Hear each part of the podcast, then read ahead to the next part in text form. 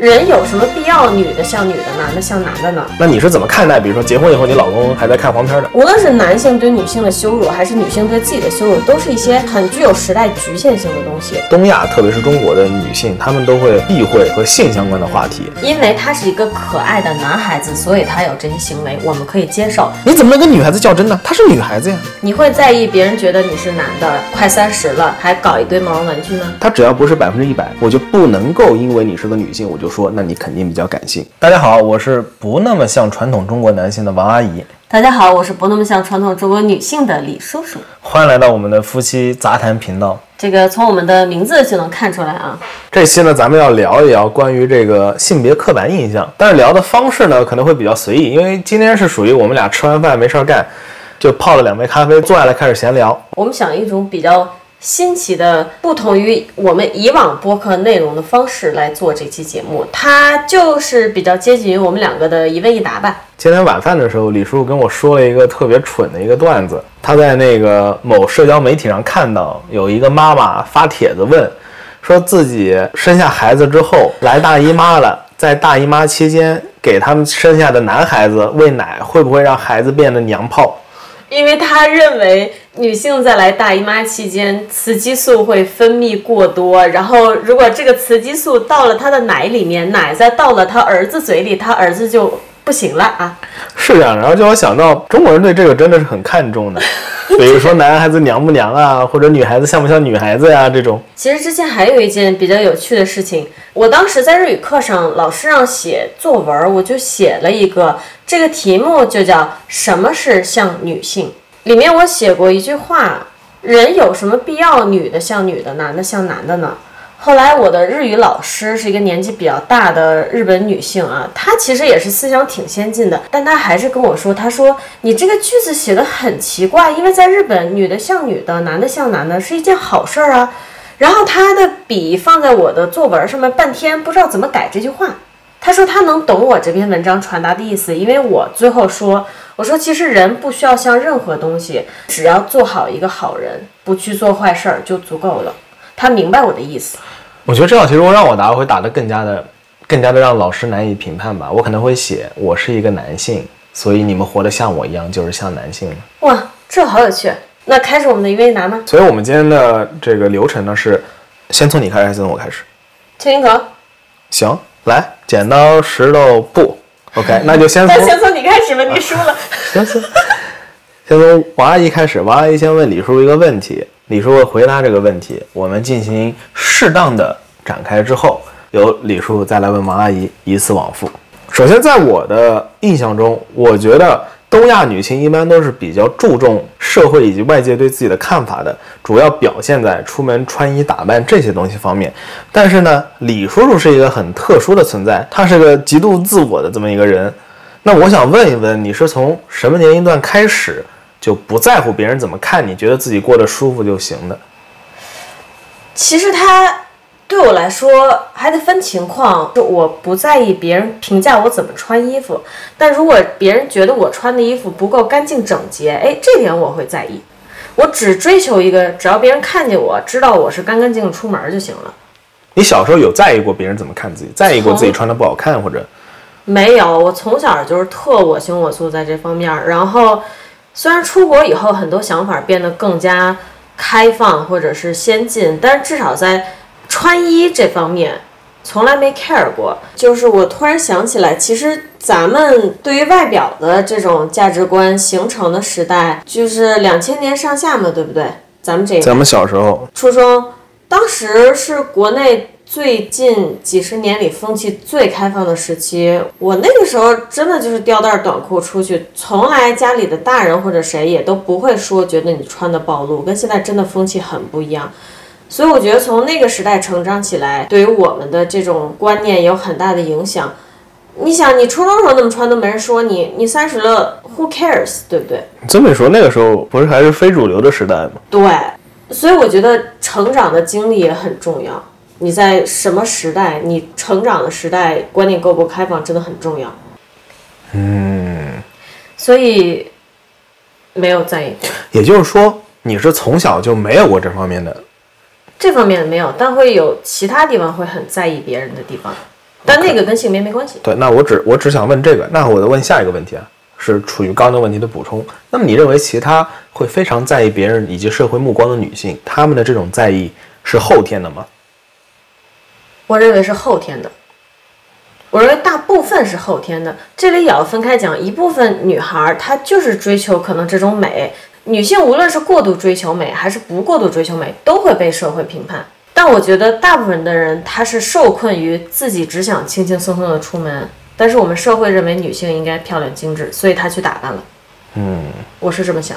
，OK，我的问题问完了。我的问题是，你真的很向往在家做家庭主妇，做完饭带孩子，带完孩子做饭吗？是啊，你给我讲讲它乐趣在哪儿？首先做饭就是一个，我觉得做饭是一个很快餐，但又不那么快餐的完成一件事情的过程。你给自己定一个目标，你在做这件事情之前，你要去做很多材料的准备。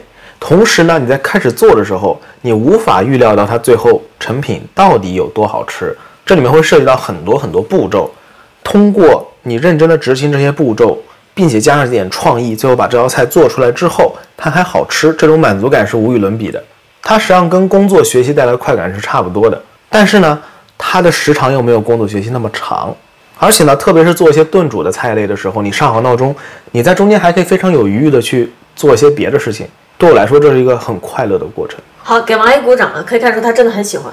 这些话都是你打死我也说不出来的东西。啊，是这样的吗？对，我记得你以前说过，你还挺向往有一个自己的小孩的，你可以展开讲一下这种感觉吗？对啊，我是很向往，嗯，呃，我也很能理解为什么有些人不向往。我向往的原因是因为我自己家庭很快乐，我们全家都像快乐小傻逼一样，大家每天对吧，过得乐呵呵的。我跟我爸关系也特别好，嗯，我跟我妈关系也很好，就是因为这个原因，那我也很向往一个这样的家庭，我也想拥有。我现在体会过了，在一个快乐家庭中做儿子的快乐，那我也想体会一下，在一个快乐的家庭中做父亲的快乐。那么下一个问题，众所周知，尤其是亚洲男性，他参与的育儿是比较少的，跟美国比。嗯，你有没有想过，如果有了小孩儿，你会参与到什么东西中？其实这个问题，首先要回答为什么我会想到参与育儿。至少虽然现在我没有孩子，但是如果有有的话，我现在心里是做好这个准备的，我会参与这育儿。其中一方面很大的原因是我不放心你去参与育儿。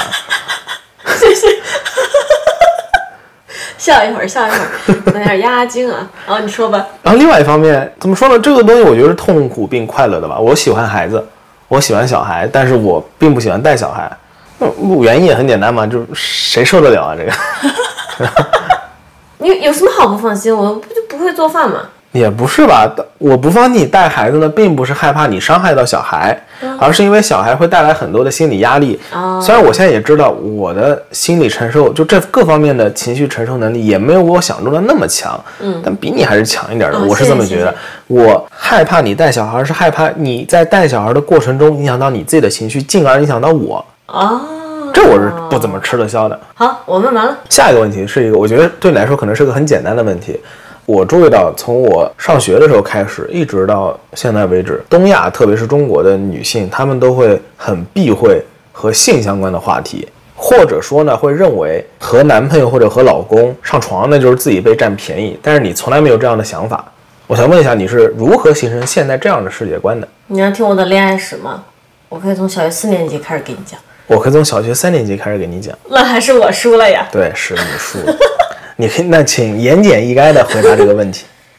这个可能确实要感谢我妈吧，她对我的教育一直是比较开放的，就是基本上我有任何想法都可以跟她讲，她从来不批评我，她不会跟你说你这想法是错的，几乎从来没有。嗯，然后人嘛，其实当父母不去约束你的时候，社会也不怎么约束你的时候，你的脑子就会乱转。所以我从小学基本上就是想干嘛干嘛。我小学四年级的时候想亲男生，我就去亲了。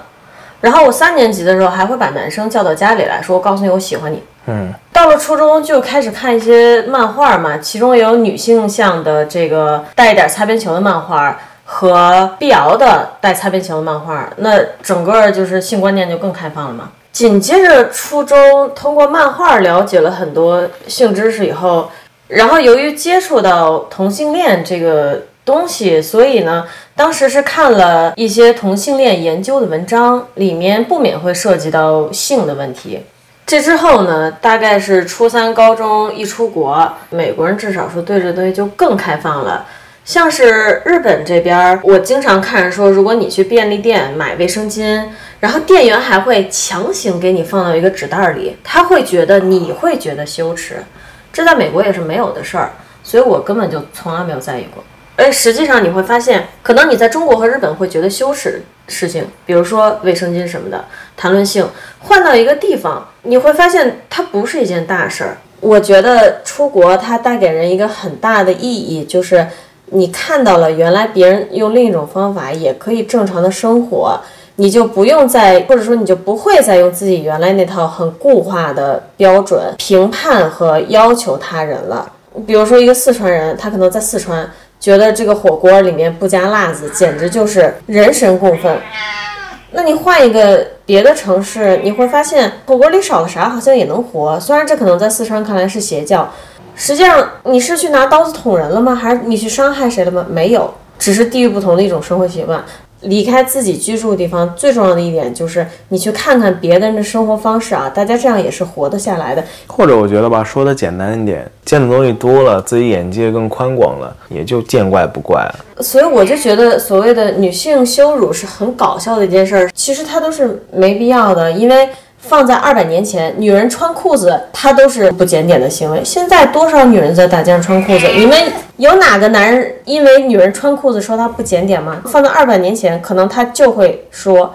所以，无论是男性对女性的羞辱，还是女性对自己的羞辱，都是一些很具有时代局限性的东西，很具有地域局限性的东西。如果你带着历史的眼光和全球性的眼光去看，这些都不叫事儿。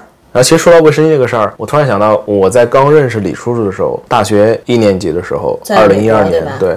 他有次去食堂吃饭吧，然后在我宿舍玩了一会儿，他突然就很淡定的跟我说：“哎呀，我今天忘记带卫生巾了。”但是我来大姨妈了。然后其实我当时并没有什么特别特殊的想法，我觉得他问的很淡定，我回答的也非常淡定。我说：“OK，我去找周围朋友帮你问一下。”其实仔细想想，一般人的表现都会没那么淡定。就是刚认识没多少时间的一个女性朋友突然跟你说：“我没带卫生巾，你帮我想想办法。”这种总觉得是很怪的一个行为。当然，我的行为可能会更怪，因为我后来直接去敲了，就是朋友的门，就是女性朋友的门。你有卫生巾吗？借我一块。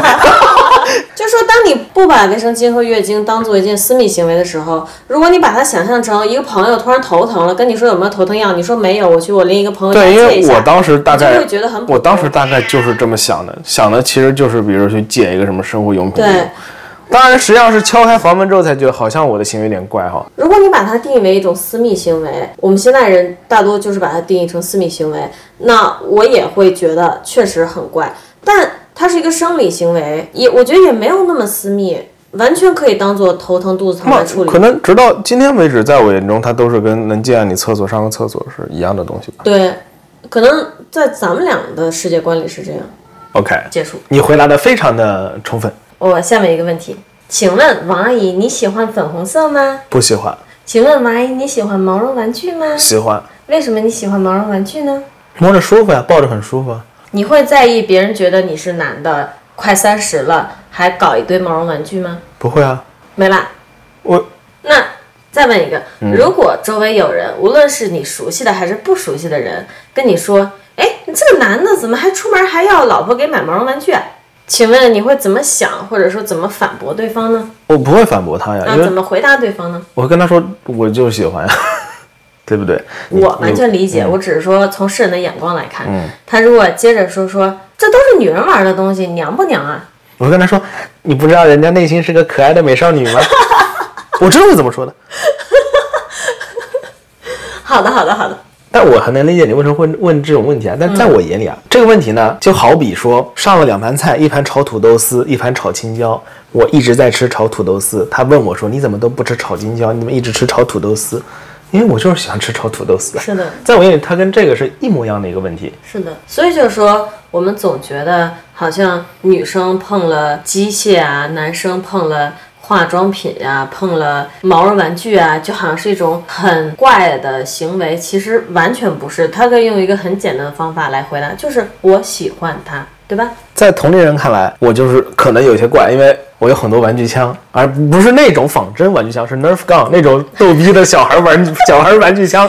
打那种长长的泡沫塑料子弹的那种。然后那是一箱子，我还有一箱子毛绒玩具。我最喜欢的毛绒玩具是《蒙安娜》里面那只小猪，嗯，特别可爱。反正是我，我小的时候有超多毛绒玩具。我小时候家里好像有两大垃圾袋儿，装的全是毛绒玩具。后来可能因为养猫了吧，我这人比较洁癖，我不喜欢毛绒玩具上粘好多毛。嗯，之后我一只都再没有买过，真的就是下定决心，我一直都没买过。我越不买，它对我来说好像就越不重要。现在看到了都没有买的欲望。我看到可能还是会有的，就看到特别可爱的，不买可能只是因为戳不到我的点而已。我们那次去迪士尼那个店，不就看到小猪，我第一时间把它抱走。小猪，在同龄人看来，可能这个人同时有玩具枪，好吧，是小孩的玩具枪，以及毛绒玩具，他是个男的，会觉得很怪。而且这个已经，我那时候不是二十六七岁嘛，这个岁数的男性有这种东西很怪。但可能你想一想，换一个说法，你放到一个上辈人眼里，他觉得你这个岁数还在玩，你无论是什么玩具，你无论你是男孩，你是玩高达也好，你还是玩仿真枪也好，你还在玩玩具，就已经很怪了。还有一点就是说，其实我们现在网络比较发达的，大家也经常看到一些很可爱的男性行为。但大家在看到这些男性行为的时候，会觉得说，因为他是一个可爱的男孩子，所以他有这些行为，我们可以接受。比如说收藏毛绒玩具，但如果是一个女孩子，她收藏毛绒玩具，大家不会说觉得因为她是一个可爱的喜欢毛绒玩具女孩子，大家会觉得说因为她是女孩子，这就是区别。嗯，虽然我们现在社会完全接受男生以一种可爱的形态出现，但他只是因为他被定义为可爱的男生这一类型。这么一说，前两年不是还出现过反娘炮的这种，嗯，对。对吧？好了，我的问题，啊，不是你的问题。下一个问题是关于咱俩智商的差别，请问你有呃什吃屎吧你？吃屎吧你！下面轮到我来问了啊，这个我不知道算不算性别刻板印象啊？就很多中国男的结了婚或者谈了女朋友，对方是完全会禁止他去再去看小黄片啊，或者是打手冲啊，也不是不是禁止打手冲吧，就禁止在我面前打手冲，类似于这种，大家都是禁止的。但是你呢，对这个完全 OK，对吧？那你是怎么看待？比如说结婚以后，你老公还在看黄片的？我也在看呀。那我现在问，哎你是怎么看待结婚后老婆还在看黄片的？你也没禁止我，我为什么？我也在看呀。所以说，就是说，大部分女性她们都是会觉得这样做不好。这个我确实不懂他们是怎么想的，我只能是瞎鸡巴猜测。他们认为这个男的婚后还看黄片儿，是不是因为对于这个夫妻的关系和夫妻的性关系，不满足，对？但因为我自己也看，所以我觉得完全不是这个回事儿。就算夫妻俩天天打十次炮，该看片儿还是要看片儿的呀，这懂的都懂啊。我说一般要是天天能打十次炮，那太可怕了。这是一种修辞手法，就是无论是夫妻还是普通的爱人啊，还是男女朋友之间的打炮，它代替的是一种心理需求。那看片儿代替的是另一种心理需求。那我还有看小说和看漫画这两种满足性癖的方式呢，这都是需求。我不能说我有夫妻性生活了，或者我有两性性生活了，我就不看漫画了。不能说我有黄色小说了，我就不看黄漫了。我觉得它就这么简单哎，。咱们说这么多黄的东西，会不会导致这期节目上不去啊？那我重新说吧，你不能说我有了两性的性生活，我就不看小红漫了；不能说我看了我的小红漫了，我就没有看我的小红小说的需求了，对吧？啊，他们都说男性理性，女性感性，请问您怎么想？我觉得我我是理性的吧，嗯，但 你也是理性的。这这我问题我也想问你来的。那就当互相问吧。嗯，在我眼里，这本来就是个伪命题。所谓的男性理性、女性感性这种人口基数这么大，你说这种话就非常的不尊重科学，非常的不尊重科学。你但凡你比如说，你说啊，可能更多的男性理性一些，或者可能更多的女性，我觉得这都有点不科学。你更何况一棍子打死所有男的都理性，所有女的都感性，这就是反常识、反科学。他对我来说是因为我几乎没有见过比我更理性的男人，这个事情对我来说，他简直就是扯淡。因为我们之前刚好也处理过生活中发生的一些事情，我后来也发现我呢是感性驱使理性的那种人，李叔叔呢可能是理性驱使感性的那种人。然后之前我们俩做十六人格测试也很搞笑。大学刚毕业的时候做过的那次，我们俩除了一项以外，几乎完全一样。那一项，王阿姨她是偏向于理想主义，嗯，我是特别特别务实的那种。只有那一条是好像你在右边还是左边，百分之五十，我是在另外一边百分之五十，其他项目完全一样。嗯，当然那个代表的是那个时代的我们啊，这个十六人格测试是会变的。但是在我眼里，我觉得确实确实什么呢？我印象中的中国女性大部分确实是偏感性。我见过的大部分比较情绪化的确实是女性，但是呢，你说社会新闻里那些男的当街拿把刀无差别捅人，这是不是比情绪不稳定的广大女性更情绪不稳定呢？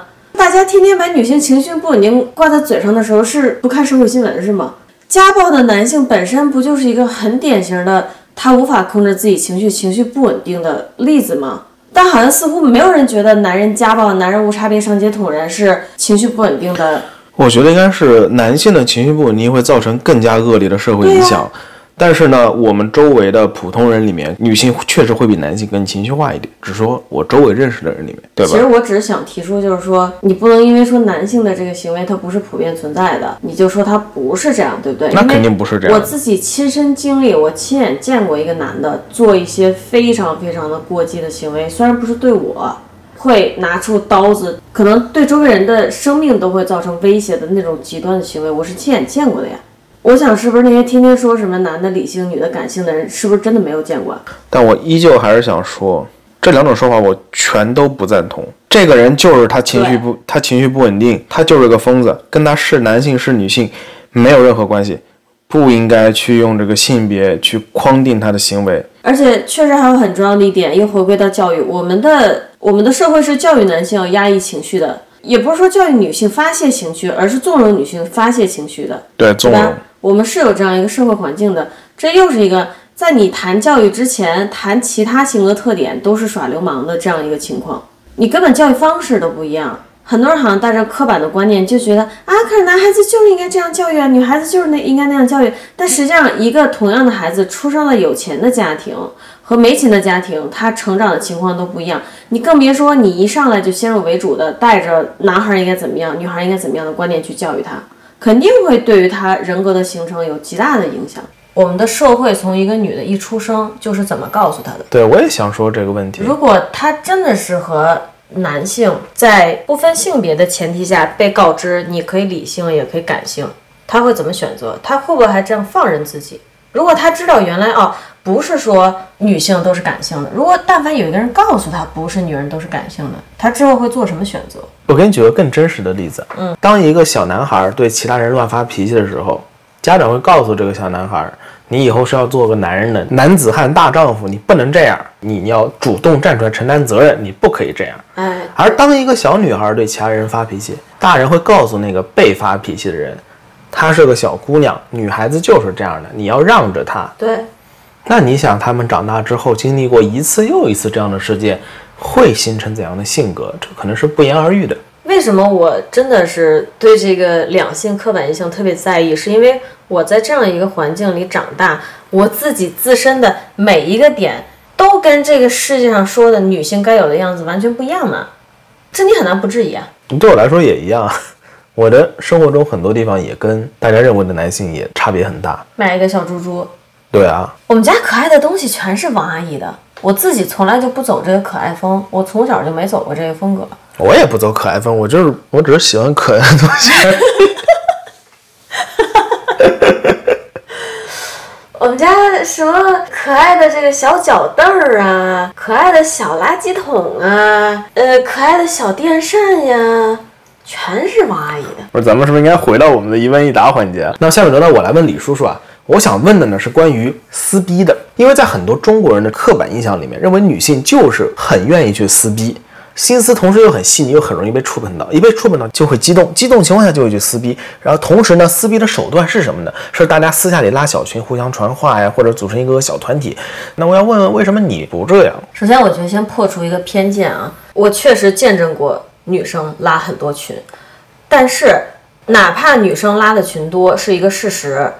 不代表大部分都在里面撕逼。我经历过的这几次几个人之间拉出几个群的情况，大家拉群的原因还是你说的所谓的心思过于细腻，过于在乎别人的看法。这后面甚至还有一点，他可能跟女生没有关系，他是中国人就是这么处事儿的。他老觉得我这事儿不能跟你直说，我最后怎么办？拉一个群，这是我首先破除的一个性别偏见吧。嗯。但是呢，有没有就是说拉一堆群在里面撕逼的女生也有？那咱就说了，有没有背后说人话撕逼的男生也有？但是不知道为什么大家总是关注女生撕逼，这我确实不理解。因为我靠，你们觉得看球的时候世界杯上那些男的打成那样子，那不叫撕逼是吗？那不是也很离谱？哎，其实这个我很想发言，我觉得这要看你怎么看待撕逼这个过程。应该说是矛盾，大家都会产生矛盾，只不过在男性的群体之中，不知道为什么这个矛盾会以极快的速度，直接就是从言语矛盾进化到物理矛盾。我以前住宿舍的时候，大家吵架。来得快，去得非常快，但是中间很激烈，可以在很短的时间内直接演化到一个极度激烈的情况，然后直接就是大打出手，打一架打完了就完了，矛盾也就解决了。这我不是说所有人都这样啊，只是我经历是这样的，我觉得也很有趣。我大部分时候都处于一个吃瓜旁观的这么一个角色，同时我也能意识到，在我周围的女性群体之中，我也见过很夸张的撕逼，只是把这个男性这个非常短暂的从开始出现矛盾到激化到高潮到结束这过程无限放缓了。我不能说这种行为上女生绝对跟男生是平等的，有可能女生真的数量更多，这咱不懂。但就说我自己，首先可能跟性格有关。很多他们非要多拉群说的事儿，我觉得都可以在一个群里解决。而且我突然想到一点，我知道你有一个群，里面全是你的朋友，嗯，而且都不是来自同一时期的，有的是什么中学的，有的是小学的，对吧？你有这么一个群，对，而且那里不只有男的，还有女的，是吧？对啊，就是大家会把自己其他地方来的朋友也拉进去。你们那个群里，比如说这个群里有十个人，其中有三个人想约饭了。想约玩什么游戏的，也都直接在里面约，也不会拐弯抹角说，哎，要不咱们再单独开一个小群，别让其他人知道，省得他们伤心。然后我们自己再约一个游戏，约一个饭，好像也没有这种事儿。对，不会，我们没有这个。这就是我的不需要过多的群的理论所在。如果你那个群可以这样好好的待在那儿，那我认为它正说明很多时候人在可能群内其他人想单独约个饭、约个游戏的时候，不会那么玻璃心，想那么多，觉得自己有被冒犯到的。我真的。反正如果这个事发生我身上，我不会觉得有被冒犯，我就会觉得说那三个人想去吃饭了，那吃呗。我觉得从社交上出发就想这个事儿，确实像像我那个群，像这种群群体它是存在的，但是你也无法否认有些人确实会感到被冒犯。那你真的要让我来试着解释这个问题，我会觉得所有的虽然对有女孩子，但就那么一两个，嗯，大部分都是汉子。汉子从小就被教导啊，你这件事儿你别放心上呀，你是男人呀，你这么点小事儿你你唧唧歪歪你干嘛？大家可能是真的就是不在乎。有一定可能他还是跟你成长的环境、教育方法有关。对，不过我的想法是比较开放的。我也是乐于接受新事物，这也是为什么我到现在都一直坚称，我不会因为你的性别去判断你的个性更倾向于哪一方面，更倾向于感性或者是理性。因为就算未来科学研究证明女性啊，可能确实由于身体构造或者是基因的原因，会比男性更加的感性。那也只能说，更大部分的女性会更加感性。她只要不是百分之一百，我就不能够因为你是个女性，我就说那你肯定比较感性。总结一下刚才那段，你抛开你的偏见来看，其实女生群多，它背后也是有多种多样的原因的，不是你想象的说她建个群就是为了撕逼，她很多时候其实只是顾虑到了群成员或者对方的感情而已，就这么简单。我自己不太喜欢有太多的群，而且如果群特别多，我甚至会去主动的清理退群的原因是，不是有一个理论嘛？就是说，这个世界上有一部分的人，他的能量来源是跟大家相处，就是他是一个需要通过社交来获得能量的人；另外一部分人，他是需要独处来积攒能量。不是说他不喜欢社交，但社交确实会消耗掉他的能量，然后他需要独处来补充。我就是后者，就是我很喜欢跟朋友什么的出去玩儿，但是如果这种社交的需求变得过多，我就会特别特别难受，真的会觉得累嘛。当他对我能量消耗到一个我接受不了的点的时候，我就会去退群。这就是为什么我真的不太喜欢群社交。如果你就说你定好一个时间约我出去吃饭、看电影什么的，我都 OK，我不觉得这个让我很累。它是一个有多方面原因的事儿。还有一点就是因为我很懒，比如说我吃饭的时候，如果能用一个碗解决这顿饭，我肯定不用俩碗。所以就是我连饭都不做嘛，能泡面绝不开火。然后群特别多这个事儿也是同理，能用一个群解决的问题，我肯定尽量用一个群解决。多弄出几个群，就像是你逼着我用好几个碗，还要开火做饭，我觉得特别特别的累。好，我问完了。我有一个问题很好奇，所以现在问你，以前也没有问过你啊。你对于我们社会中认为男性该喜欢的东西，车、手表、机械、运动这些东西，没有任何兴趣。对，他有没有给你生活中带来任何，比如说偏见性的话语啊，或者是困扰啊？有，还真有啊。我是个伪球迷，大家看世界杯的时候，我准备假装自己也是个球迷啊，不过也没有那么认真的假装，我会很淡定的说我不懂，我不看球，我是个伪球迷。你这个不叫假装，你就根本毫不掩饰。但是看的时候呢，确实也会情绪会激动起来肯定会的呀，我也会啊，嗯。一起扯皮很快乐，所以这是你社会化的，这是社会化的，这是被社会化规训的一个过程。是这样，就是我自己从来不看球，但是跟朋友在一起，我就会看球，我觉得挺有趣的。只是因为大家一起扯皮很快乐嘛，其实干什么都很有趣。我家里如果有人，我曾经是会跟我爸一起看高尔夫、看篮球、看橄榄球、棒球。其实这些运动我不会主动去看，但是如果看起来，我都还甚至还挺有兴趣的。我对棒球的规则了解的比你还多吧？肯定啊，我啥都不懂啊，基本上，我只知道什么本垒啊这些东西，嗯，全垒打这些，别的我都不懂。那他有没有给你带来什么困扰呢？困扰就是对于可能在大家都看球、都懂球的时候，你就跟边上坐着啥不懂。也不是这么说吧，就是给我带来的困扰，可能更多是社交场合上的。当你去社交的时候，发现大家都在聊这个话题，而你插不进去的时候，会给我带来一些困扰。比如说都说车啊什么乱七八糟的时候，然后我对这个我也不是特别懂。车我还算懂那么一点点，因为我开车开的比较早。但你说球啊、运动这种，我就不是特别知道了。其实这也是个很现实的问题。多少男性他对于这些兴趣的来源是为了满足他社交需求？对对对，这个真的是出于个人爱好吗？有多少人是因为别人说这一部分兴趣爱好是女性所属的，是女性专有的，所以他不敢去碰呢？对，是吧？你甚至到现在为止，现在不是很多男孩子玩游戏嘛？我都看到很多国内的媒体上、社交媒体上会说什么啊，男孩打游戏，男孩就喜欢打游戏，然后会有女孩子问：你们以后谈男朋友的会介意你老公打游戏吗？什么？或者会有男孩子说：“哎呀，我跟你说，我女朋友不接我打游戏，她可太好了，这不离谱吗？”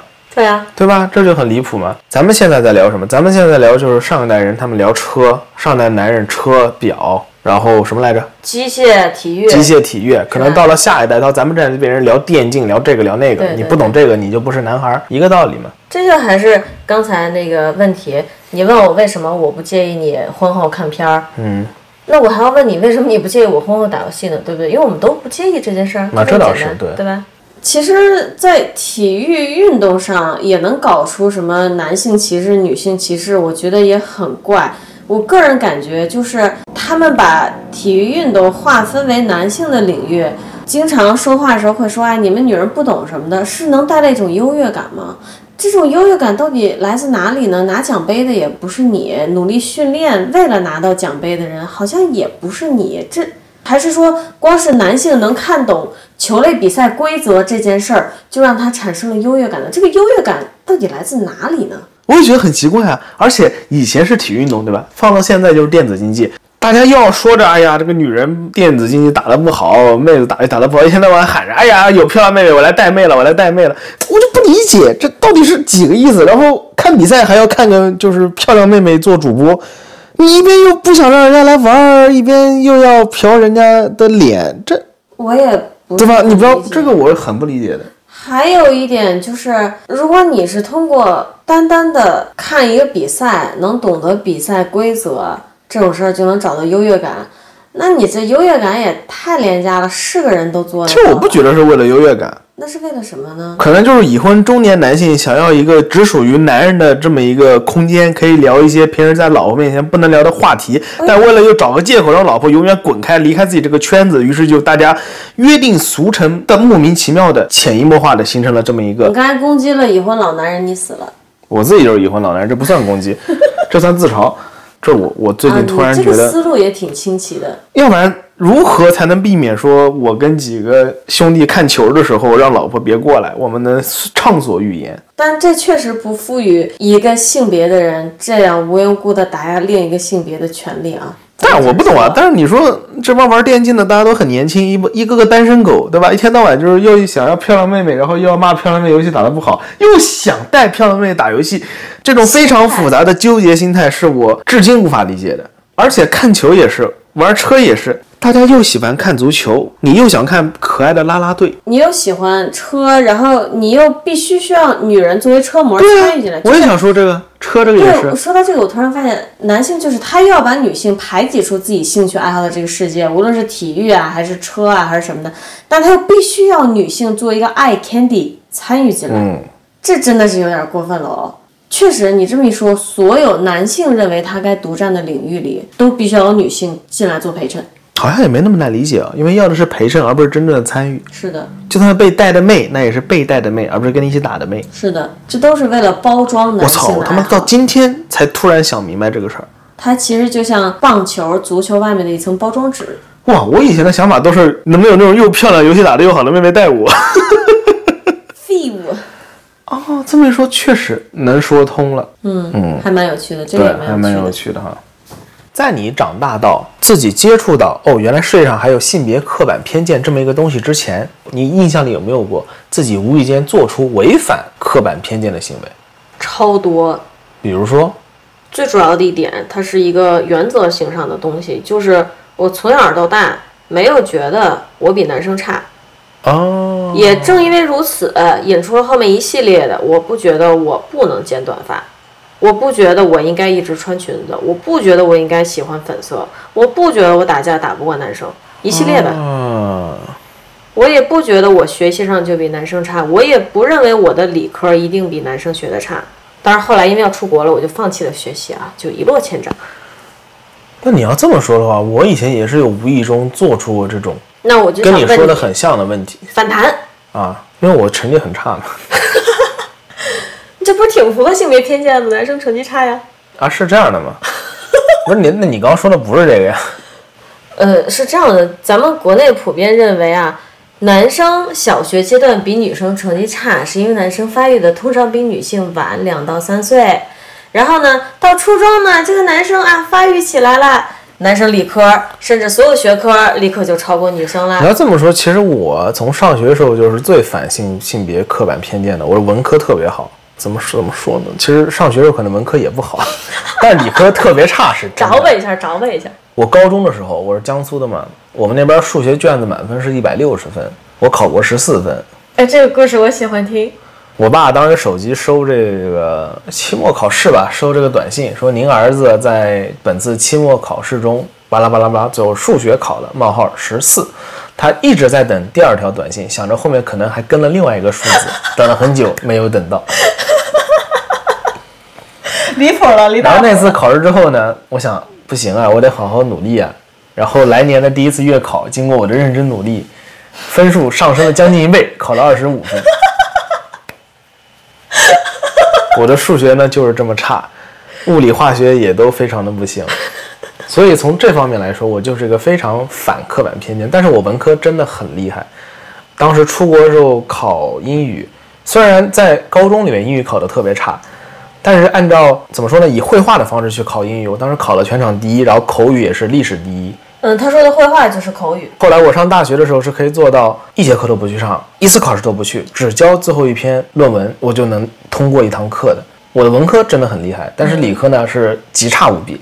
大学选专业的时候呢，挑了半天，挑了一个完全不需要学数理化的。我可以很自信的说，到初中为止，我的理科一定是跟男生一样好的。但再往上，我确实不知道，因为我当时不是在国内上的。然后回到你刚刚那个问题，你有问我，在我了解性别刻板印象存在之前，我是否有无意中做过违反刻板印象的事情？我刚刚思考了，其实似乎非常少。在我成长的过程中，一直生活在这样的一个环境下，真的不多。那个时候我是不会去买这种玩具什么的。现在解放天性了，我觉得可以这么说。甚至我有个奇怪的想法，因为那个时候我虽然别的玩的都比较少，但是老二次元了嘛，那个时候就各种看动画什么的嘛，会贴各种可爱漂亮妹妹的海报贴在墙上，你会觉得很有趣哦。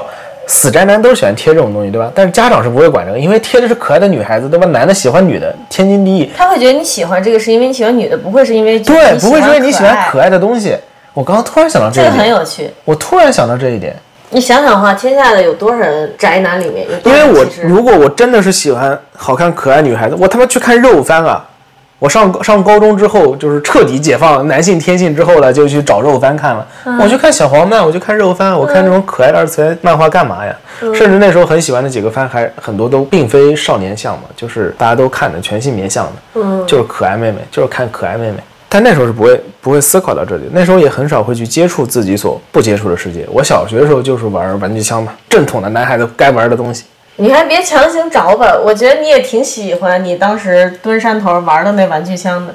我从来没有说，因为我身上存在一些反刻板印象的点，那么我就不喜欢那些刻板印象对符合男性标准的东西，那我都喜欢。当你不把一部分东西定义为符合男性标准的时候，你喜欢它只是因为喜欢它而已。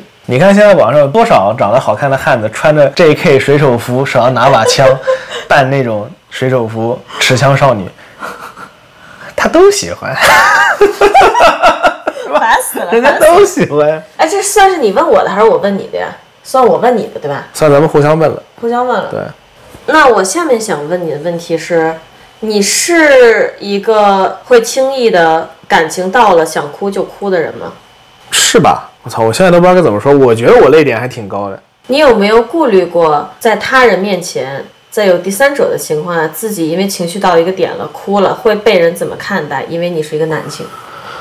可能不会因为我是一个男性而去在意这个，我只会在意在公共场合我是不是应该肆意的宣泄情绪这一点。我可能会找一个公共厕所，或者那这是不是也是我们社会对于男性的要求？不要在公共场合肆意的宣泄情绪。我并不觉得对男性是这样的要求啊。啊，可能我刚回答一点问题。假如在电影院大家都在看这个电影，我是会肆无忌惮哭的。假如我他妈就自己走在路上接了个电话，我突然想哭了，我会找个地方一个人去哭，要不然别人可能会觉得很困扰，为什么这人突然在大街上哭起来了？啊，这个还可以理解。对，嗯是这个意思。可以的。倒并不是说因为你是个男的或者怎样怎样这种，对吧？我想哭我就哭，关你鸟事啊，对吧？嗯，我现在越做越觉得咱俩做这个节目就是他妈在废话，因为所有问你的问题都可以用关我鸟事来回答，就是我不 care 来回答，然后你问我的所有你也是我，你你也不 care 对吧？也都是我不 care。但我们可以拓展一下，嗯对吧？可以拓展一些。呃，我也很能理解，比如说认为男子汉大丈夫啊，这个不能掉眼泪啊，类似于这种，大家总是会这么说，对吧？实际上谈到这个话题，我就突然很想问一个问题：嗯，男子汉大丈夫流眼泪这件事儿是从哪里剥夺了他的男子气概吗？我不懂。我、这个你问我问题，就好像咱们举一个问了空气，我也不懂啊。咱们举一个例子，比如说这个男的，他是一个战士，一个勇士，他上场杀敌了，然后他无缘无故哭了，但是他哭完又英勇的杀敌了，请问他的男子气概减少了多少个百分点？你他妈让我怎么回答你？我操，问这种屌逼问题，你认真的吗？这我也是不能理解的。我也是不能理解，我确实不能理解，他我做了一个女性行为，所以剥夺了他的男子气概吗？而且这是建立在我们为什么哭哭泣是一种女性行为呢？这也是个他问题。因为他表达的是情绪，我们的社会啊，给女性贴的符号是情绪，给男性贴的符号是理性。有这个可能性。他控制不住自己的感情了，但他应该是理性的化身，这是我的想法。哦，我还听过另外一种说法，就是什么男人成年之后唯一一次应该哭，就是在自己老子去世的时候。我觉得这个更加让我觉得诡异且不可理解。这个我不可理解，这个我但是怎么说呢，就是很难理解，我无法从这个说法里面找到丝毫的逻辑性在里面。如果按他们的逻辑来说是完全有逻辑的。首先，中国是一个父权国家，嗯你爹是最重要的人，嗯，其次你就是最重要的人，因为终有一天你将成为你爹。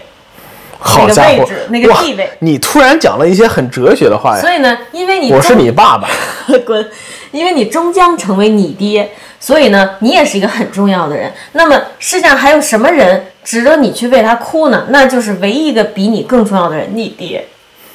真是听君一席话，如听一席话呀！你妈都不行，你儿子也不行，因为你比你儿子重要。你先成为你爹，你儿子再成为你。你觉得我的哭泣次数对得起这个传统刻板印象吗？对得起你的哭点很高，我的哭点很低，所以我是完全符合刻板印象。其实你也是，啊，OK，你都不用刻意压抑自己就不会哭。当然不行，那我还是有时候会哭，我还是没法做到成年之后就哭那一次。我可能还是不够 man 了。笑死了。啊，下面轮到我来问李叔叔了，我想不到了，你要不你继续？你欺负过女生吗？你被女生欺负过吗？我被女生欺负过，你怎么这样子？你真是不负众望。欺负过女生，欺负女生要怎么算呢？比如说上小学偷偷看妹妹的胖子，算欺负女生吗？这只是单纯的变态行为吧？你是变态吗？这这小时候什么都不懂嘛。啊，一个不懂就可以掩饰了。嗨，真的是那那，想一想啊，欺负我女那讲讲你生讲好像真讲别没有行别想了，你讲讲你怎么被女生欺负的吧？那可多了，是不是都是因为你有一些变态行为？每次你有变态行为，女生就来打你。不是这样的，没那么简单。其实很多过程中啊，我说实话，可能很多直男被欺负都不觉得自己被欺负，还挺爽的，我们从心理上讲一讲这个就。是抖 M 呗，这有什么心理上讲不讲的？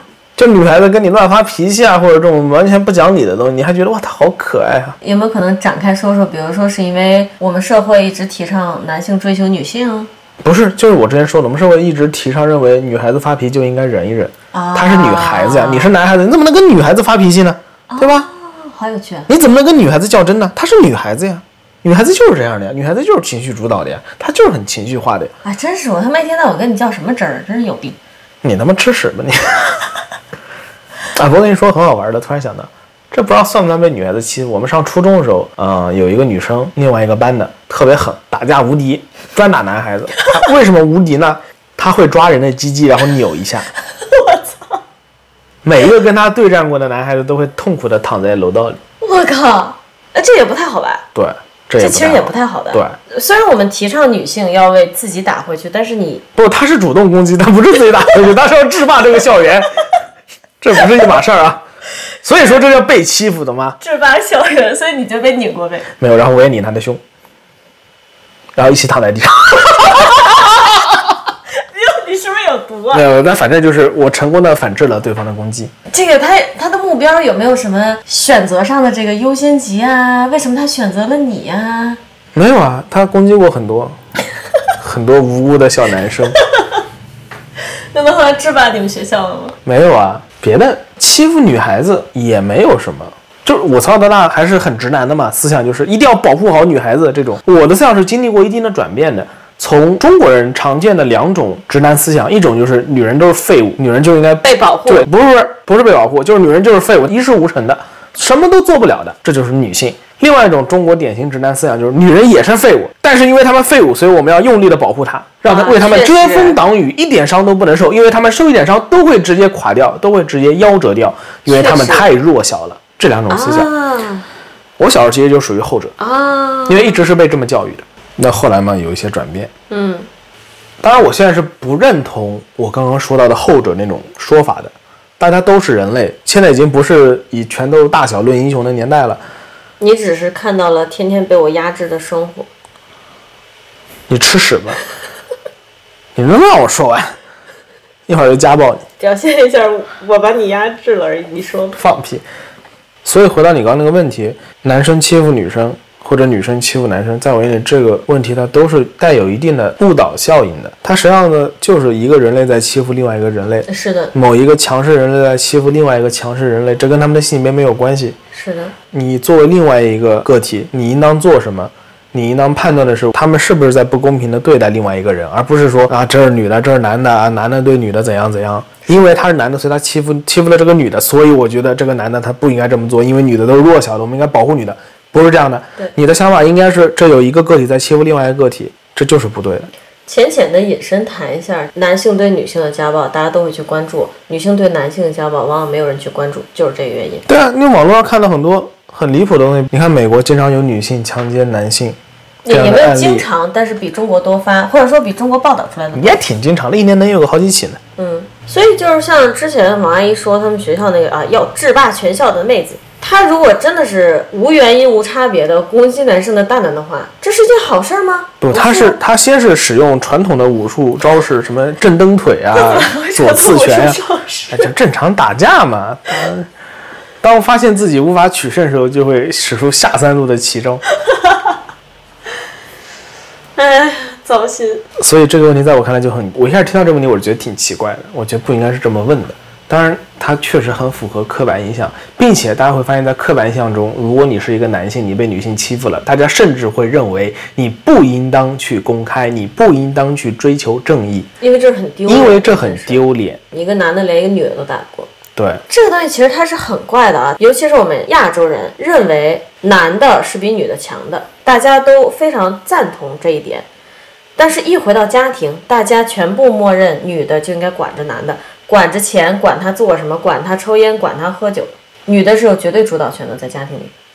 下面问题来了，男人到底强不强呢？他在外面很强，回到家又这个样子，男人到底是一个什么生物呢？其实我觉得吧，如果有一个人很强，他强不是因为男人强，就是因为他强；如果有一个人很弱，他弱不是因为男人弱，就因为他就是个废物，就真的很简单的一个问题，没有必要去用全世界有一半都是男性，一半都是女性，多狂妄呀！只不过我们社会是这样看的，对社会是这样看，但是这多狂妄啊！人类一定要用这么一个这么宽泛浅显的两个字“男性”和“女性”去概括全世界这么多人？当然要了！我不这样去概括、去贴标签，我怎么稳固住我的地位呢？我作为一个男性，我怎么能保证我上学比女生上的简单，工作求职比女生这个过程简单呢？所以说，你们这些臭男人都吃屎去吧！说不过就顶嘴啊！我们女人就是这样，顶嘴还顶的没有道理。怎么着呢？我们女人就是情绪化。我看你也是，回家典型的女人。回家就给我跪搓衣板去，在外面装逼装的像个真的一样，一回家还不得给老娘跪搓衣板？你搓衣板谁买的？房子谁买的呀？你现在钱谁管的呀？啊？钱谁管的？钱哪来的？工资都上交给我了。我跟你说，我跟你离婚了以后，我这钱爱给哪个女的给哪个女的，轮不着你。老娘跟你拼了！哎呀，不折腾。嗯，今天咱们就先到这儿吧。等我跟李叔去打一架去啊。好，今天先到此结束。之后有机会看还能不能再做一期类似的破除这种偏见的，也许不是性别，也许是国籍。其实我觉得我们两个人谈这种问题呢，很无聊。你看李叔问我什么问题，我都说这关别人鸟事。然后我问李叔什么问题，他都会说我不 care 啊。那你说这咱俩这访谈怎么做？总之，希望大家能在评论区告诉我们，你们在日常生活中有没有做过一些违反中国传统刻板印象的事情，性别刻板印象。